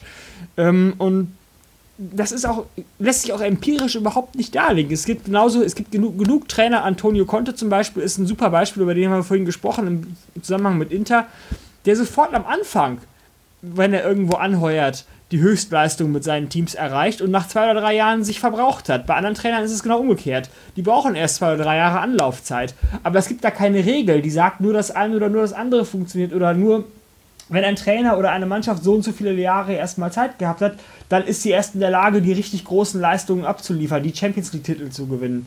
Das ist in meinen Augen einfach empirisch nicht nachweisbar.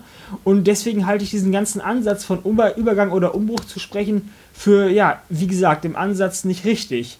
Sondern ähm, ich glaube, das ist einfach eine, eine Zusammenkunft mehrerer glücklicher Faktoren. Dann hat man eine Mannschaft, die in einem Jahr die Champions League gewinnt von mir aus, um das mal als, als sozusagen als Meilenstein festzuhalten, die hat einfach in dem Jahr zufälligerweise genau die richtige Kombination aus genau den richtigen Spielern, genau dem richtigen Trainer, genau dem richtigen taktischen System und genau dem richtigen Glück gehabt, in den entscheidenden Spielen eben in der 90. Minute noch den Elfmeter zu bekommen oder keinen, den, den zentralen Spielmacher nicht verletzt zu haben oder von mir aus äh, bei Sonnenschein spielen zu können und nicht bei Regen, ja, weil, weil, sie bei Regen alle ausrutschen und deswegen schneller Tore kassieren, was auch immer. Dann also können wir aber, dann können wir aber die Komplexität des Fußballs wieder komplett zurückschrauben und sagen, ja, nee, das ist ja alles Quatsch da, was die da machen mit Philosophie, mit Strategie, mit äh, Einkaufspolitik. Also das, das führt ja das dann komplett ad absurdum. Und da würde ich dir halt vehement widersprechen, wenn ich den Prozess zwischen 2009 und 2013 alleine sehe, dann war der Champions League-Erfolg sicherlich auch durch Zufälle begünstigt. Anders gewinnst du die Champions League nicht. Das ist doch völlig normal, dass du da auch Zufälle und Glück brauchst. Aber der, der Champions League-Erfolg, der kam ja nicht aus der Luft gegriffen. Das war ja nicht so, dass Bayern plötzlich mal, äh, weiß ich nicht, plötzlich einfach mal richtige Entscheidungen getroffen hat, sondern das war ein Prozess, den der gesamte Club von 2009 bis 2013 gegangen ist und wo man wirklich auch eine Linie zeichnen kann, die aufzeigt, dass der FC Bayern sich in seiner Philosophie, in seiner Spielweise verändert hat und dass er in diesem Prozess erst noch Fehler machen musste, nämlich 2011 und 2012, um daraus die richtigen Schlüsse zu ziehen, die dann zum Ergebnis 2013 geführt haben. Und ich erkenne dort ganz klar einen Prozess, der die These, dass jede Saison für sich betrachtet ähm, gespielt werden müsse, so ein Stück weit ad absurdum führt. Ich würde dir dahingehend zusprechen, dass du natürlich, na, das ist gar keine Frage, dass, dass jede Saison sich was ändert, dass jede Saison ähm, die Mannschaft sich verändert, dass, dass das einfach Gebilde sind, die man nicht als, ja, wo man einfach den, den Begriff Umbruch oder Übergang nicht perfekt verwenden kann. Das sehe ich ja auch so. Das habe ich ja vorhin gesagt. Ich sehe den Begriff höchstens als Platzhalter für etwas. Aber trotzdem ist das Geschäft Fußball oder allgemein auch der, der Fußball an sich und die Entwicklung einer Mannschaft nicht nur über eine Saison zu betrachten, sondern man muss das zusammenhängend sehen, man muss das große Ganze sehen. Und da glaube ich schon, dass der FC Bayern sich jetzt gerade in einer Phase befindet, wie man die auch immer nennen will, in der sie in der sich einfach grundlegend auch was verändert, in der sich der Kader jetzt endgültig verändert hat, wo wichtige Figuren aus der Hierarchie oben weggebrochen sind, die jetzt durch nachrückende Spieler von unten, die man sicherlich auch schon parallel Also das überlappt sich ja dann irgendwie, die man parallel dann in den letzten Jahren auch schon aufgebaut hat. Wenn ich da an Josua Kimmich denke, der jetzt mhm. zunehmend in eine, in eine sehr wichtige Rolle oben rückt, der ja die Rolle aber nicht jetzt sofort übernimmt, sondern der die ja in den letzten Jahren nach und nach sich selbst auch ja nicht erlernt hat, aber der nach und nach in diese Rolle reingerückt ist. Und wie man diese Phase jetzt nennen will, ist mir persönlich auch völlig egal, ehrlich gesagt. Ich glaube ja, aber selbst jemand wie, aber selbst jemand wie Josua Kimmich wäre ja verloren, wenn, ähm, wenn der Trainer ein System spielen lassen würde, in dem er gar keinen Platz hat oder in dem er seine unzweifelhaften Fähigkeiten nicht im Ansatz ausspielen könnte. Das heißt also, er ist darauf angewiesen, nicht nur, dass er sozusagen absolut betrachtet als Fußballer gut ist, sondern dass er auch relativ betrachtet zu allem anderen, was um ihn herum passiert, passt. Ja, und das ist doch, und das ist doch aber das Konzept dahinter. Also, das ist doch die Top-Clubs, da kannst du ja von jedem, von einem Top-Club zum anderen gehen. Barcelona ist wahrscheinlich das utopischste Beispiel, weil so durchgeplant wie dieser Club, ähm, was die Fußballphilosophie und die Fußballidentität angeht, ähm, ist vermutlich kein anderer Club, vielleicht noch Ajax. Ähm, aber da kannst du ja durch, durch jeden Club gehen. Es gibt doch überall eine Vorstellung, ähm, davon, wie das alles auszusehen hat. Und dementsprechend nach diesen Vorstellungen agiert der Club dann auch mehr oder weniger. Und das sind doch die Punkte, das sind doch die Aspekte, die das ausmachen. Und wenn dann was über drei, vier, fünf Jahre funktioniert und dann irgendwann nicht mehr funktioniert, dann beginnt diese Phase, die ich meine. Dann beginnt die Phase, wo man sich überlegen muss, wie komme ich jetzt durch Veränderungen, durch Dinge, die ich einfach anders mache, wieder dahin, wo ich mal war. Und weil du vorhin mhm. gesagt hast, das ist empirisch nicht belegbar, ähm, ich würde einfach mal das Beispiel FC Bayern jetzt zuletzt nennen, die sich ja mhm. in den letzten Jahren, die keinen Absturz hatten. Das wäre viel zu, ein viel zu harter Begriff, die aber durchaus in ihrer Entwicklung wieder ein Stück weit zurückgegangen sind. Das bekannteste Beispiel dürfte Real Madrid sein, die nach ihren drei Champions League-Siegen ähm, jetzt schon sehr stark sich zurückentwickelt haben, die große Probleme haben, ähm, wieder erfolgreich zu sein. Ähm, und so kannst aber du eigentlich. Real Madrid, entschuldige, aber Real Madrid ist, glaube ich, eher ein Beleg für meine These. Ich, äh, denn Real Madrid im Gegensatz zu FC Barcelona, im Prinzip ist das ja ein schöner Vergleich. Da haben wir ja die beiden großen spanischen Clubs direkt nebeneinander. Real Madrid ist doch im Prinzip jedes Jahr einfach eine Zusammenstellung sozusagen von Weltstars und irgendeinem Trainer. Und dann klappt so, das klappt nicht. Und äh, beim FC Barcelona ist das genaue Gegenteil, genau wie du es ausgeführt hast dort versucht man schon, ich, das ist jetzt alles sehr zugespitzt und sehr vereinfacht, was ich sage. Also auch die, die, die Hörer draußen mögen es mir nicht übel nehmen. Äh, die Real Madrid-Fans draußen. Ähm, bei FC Barcelona versucht man schon, die Spieler mit 10 Jahren oder mit 12 Jahren in das System zu pressen oder ihnen die Fähigkeiten beizubringen, die sie hinterher brauchen, wenn sie 20 sind, um dann in der ersten Mannschaft zu spielen. Absolut richtig. Das ist das genau, der genaue Gegenentwurf auf dem Papier. Aber trotzdem haben ja beide Mannschaften oder beide Systeme sind ja gleich, gleichmäßig erfolgreich. Sowohl FC Barcelona, der FC Barcelona als auch Real Madrid gewinnen regelmäßig die Champions League. Oder okay, okay, okay, Punkt für dich. Ich sehe das ein, dass Real Madrid auf diesem Weg erfolgreich ist. Stelle aber die Gegenfrage: Glaubst du, dass irgendein anderer Club in Europa mit diesem Prinzip so erfolgreich sein könnte wie Real Madrid?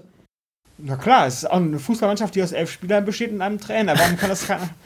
ich, ich, persön ich, persönlich glaube es nicht, weil Real Madrid in Europa eine absolute Ausnahmeerscheinung ist. Mit seinem ganzen Mythos, mit seinem ganzen, mit seinem, mit seiner ganzen Größe, mit seiner ganzen Omnipräsenz in Europa hat dieser Club eine Strahlkraft, die es ja. regelmäßig ermöglicht, wirklich einen Kader zusammenzukaufen.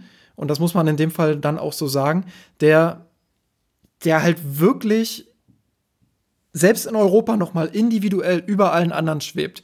Und wenn du diesen Luxus hast, und da gehe ich jetzt mal auf die kleinere Ebene Bundesliga, wenn du diesen Luxus hast, dass dein Kader über allen anderen schwebt, dann gewinnst du den Wettbewerb halt auch mal ohne eine großartige Strategie zu haben oder ohne taktisch äh, wirklich komplett überlegen zu sein. Ich behaupte aber, dass der FC Bayern und ich habe irgendwie auch das Gefühl, wir sind jetzt von der eigentlichen Diskussion so ein Stück weit abgeschweift, aber ähm, dass, der FC, dass der FC Bayern nicht erfolgreich ist mit der Strategie, sich einfach nur die besten Spieler zusammenzukaufen, weil sie das faktisch schon nicht können. Wann haben sie das letzte Mal den besten Spieler der Welt geholt oder den besten Spieler der Welt auf seiner Position? Also fällt mir jetzt zumindest ad hoc nicht ein. Ähm, deshalb muss der FC Bayern Alternativen finden. Und diese Alternativen, genau, ja. die liegen dann halt vor allem in einer Strategie, in einem Prozess, in einer Entwicklung. Und da komme ich jetzt vielleicht doch wieder zurück zum Ursprungsthema. Diesen Prozess jetzt, beziehungsweise der Prozess ist ja längst losgetreten, aber diesen Prozess jetzt weiterzuführen, das ist die aktuelle Phase. Und da glaube ich, da befindet sich der FC Bayern aktuell in der Entwicklungsphase. Und da jetzt nochmal zurück auf das eigentliche Argument. Ähm, deshalb sehe ich sie vielleicht nicht auf Augenhöhe mit beispielsweise dem ähm, FC Liverpool, aber durchaus mit der Chance und weiterhin auch in der obersten Riege äh, platziert, weiterhin mit der Chance, auch diese Mannschaften dann, wenn alles zusammenläuft, in der Champions League zu schlagen. Ja, okay, um das abzubinden, ähm, Justin, ich gebe dir, geb dir recht. Das ganze, äh, diese ganze Diskussion ist ja auch gerade dann spannend, wenn man äh, die Sachen auf den beiden Seiten oder die, die Meinung auf beiden Seiten auch mal zuspitzt. Ich gebe dir ja schon recht, dass zum Beispiel bei Jürgen Klopp und Liverpool ja eindeutig eine Entwicklung zu erkennen ist. Seit der Mann da ist, ist es dem, wird der Club ja jedes Jahr erfolgreicher in dem, was er tut. Also allein das ist ja schon belegt genug dafür, dass man doch ähm, eine gewisse Anlaufzeit braucht oder dass doch sagen wir mal, wenn ein, wenn ein Trainer eine längere Zeit zur Verfügung hat, in Ruhe und auch mit den Spielern, die er haben möchte und die er sich dann auch Zug um Zug kauft, ähm, sein System einzustudieren und, und zu üben, dass dann das Ganze auch zu Erfolg führen kann. Andererseits gibt es aber eben auch Gegenbeispiele.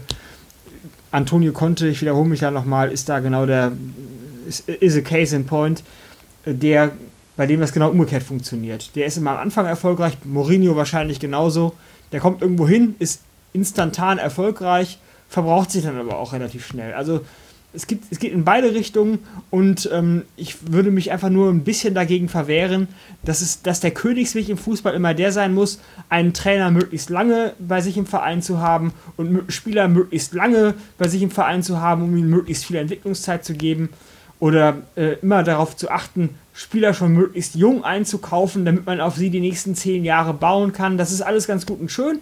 Und es, die Sichtweise ist ja auch nachvollziehbar, weil das ja in der Wirtschaft bei uns oder im, im Leben ja im Allgemeinen genauso funktioniert. Und man möchte seine Freunde möglichst früh kennenlernen, hat man, dann, dann, dann wird die Freundschaft im Laufe der Zeit wird immer enger und nach 10 oder 20 Jahren ist, ist der andere Mensch aus dem eigenen Leben gar nicht mehr wegzudenken.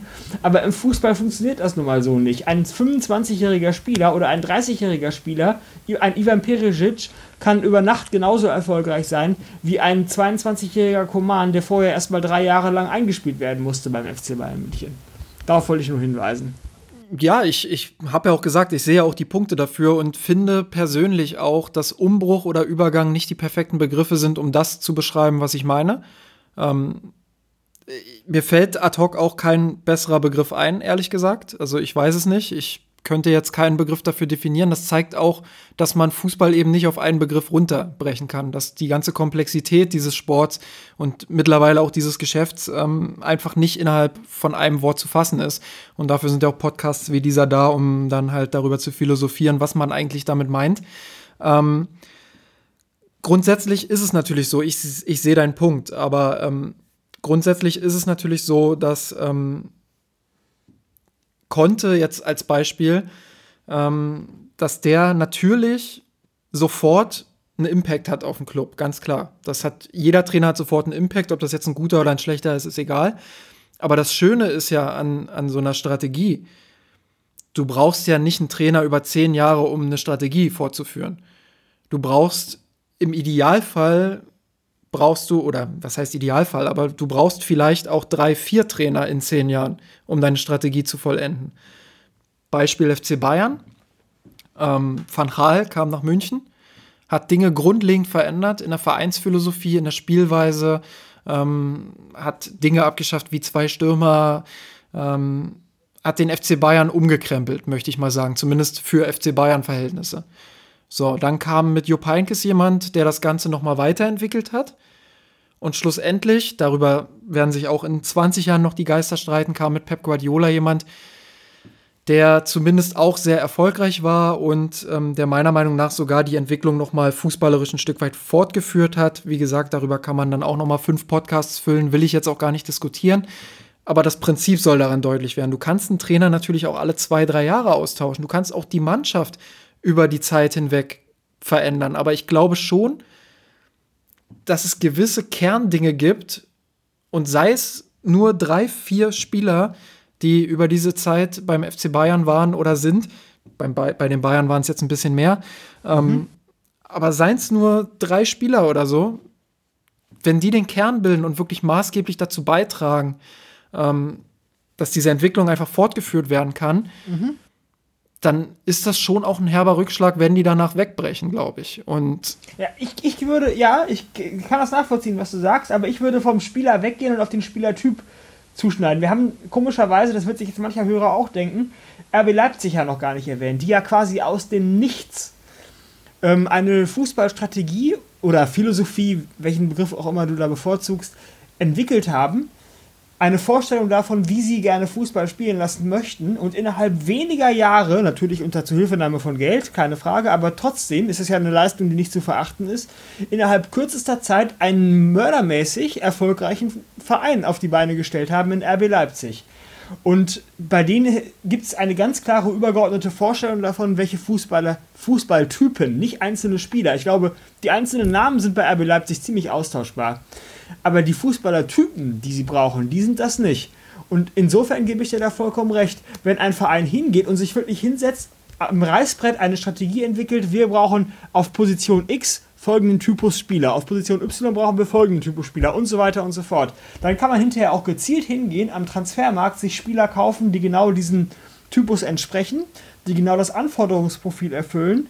Und dann kann man zumindest, sagen wir mal, diesem von mir jetzt in diesem Gespräch heute Abend schon mehrfach ähm, erwähnten, ähm, zu, ja, nicht Zufallsfaktor, aber äh, dieses Zusammenkommen, diese Konfluenz verschiedener Faktoren, die man einfach braucht, um erfolgreich zu sein, dass man eben zufälligerweise oder glücklicherweise in einer Saison den richtigen Trainer mit dem richtigen System und den richtigen Spielern braucht, um erfolgreich sein zu können, kann man diesem Zufall, sagen wir mal, zuarbeiten. Ja, man kann ihn man kann ihn reduzieren, man kann die Planbarkeit, die, den Grad der Planbarkeit oder der, den Grad der Vorhersagbarkeit kann man dadurch erhöhen.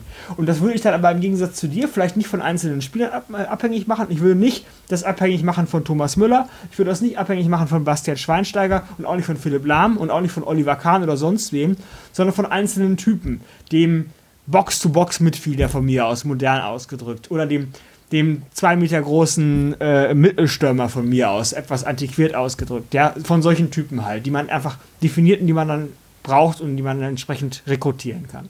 Ich glaube auch, dass. Sind wir uns da einig? Werden wir uns da einig an der Stelle? Ich glaube, die Wahrheit liegt tatsächlich da in der Mitte von den beiden Extremen, die du gerade beschrieben hast.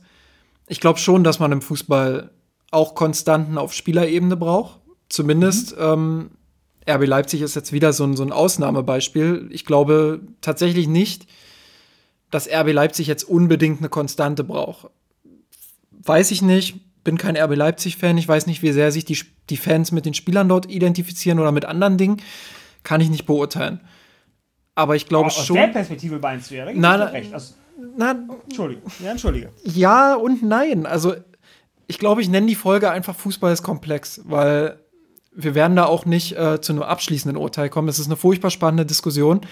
Ähm, aber es gibt ja mehrere Ebenen. Und ich glaube, in sportlicher Sicht kann es nicht schaden, wenn du einen Kern einer Mannschaft hast, der zusammenspielt und um diesen Kern herum baust du die Mannschaft dann so lange um, bis du zumindest eine Art von Zenit erreichst. Ich glaube schon, dass dieses Konzept ähm, nicht abs absurd ist, dass es einfach ein gutes Konzept ist, ähm, gewisse Säulen im Team zu haben. Das ist auch wichtig für die Hierarchie in der Mannschaft, ähm, um dann, um jetzt auch nochmal den Bogen zu den Rollenverteilungen zu spannen, die wir vorhin hatten, um dann einfach auch klare Rollen im Team zu haben.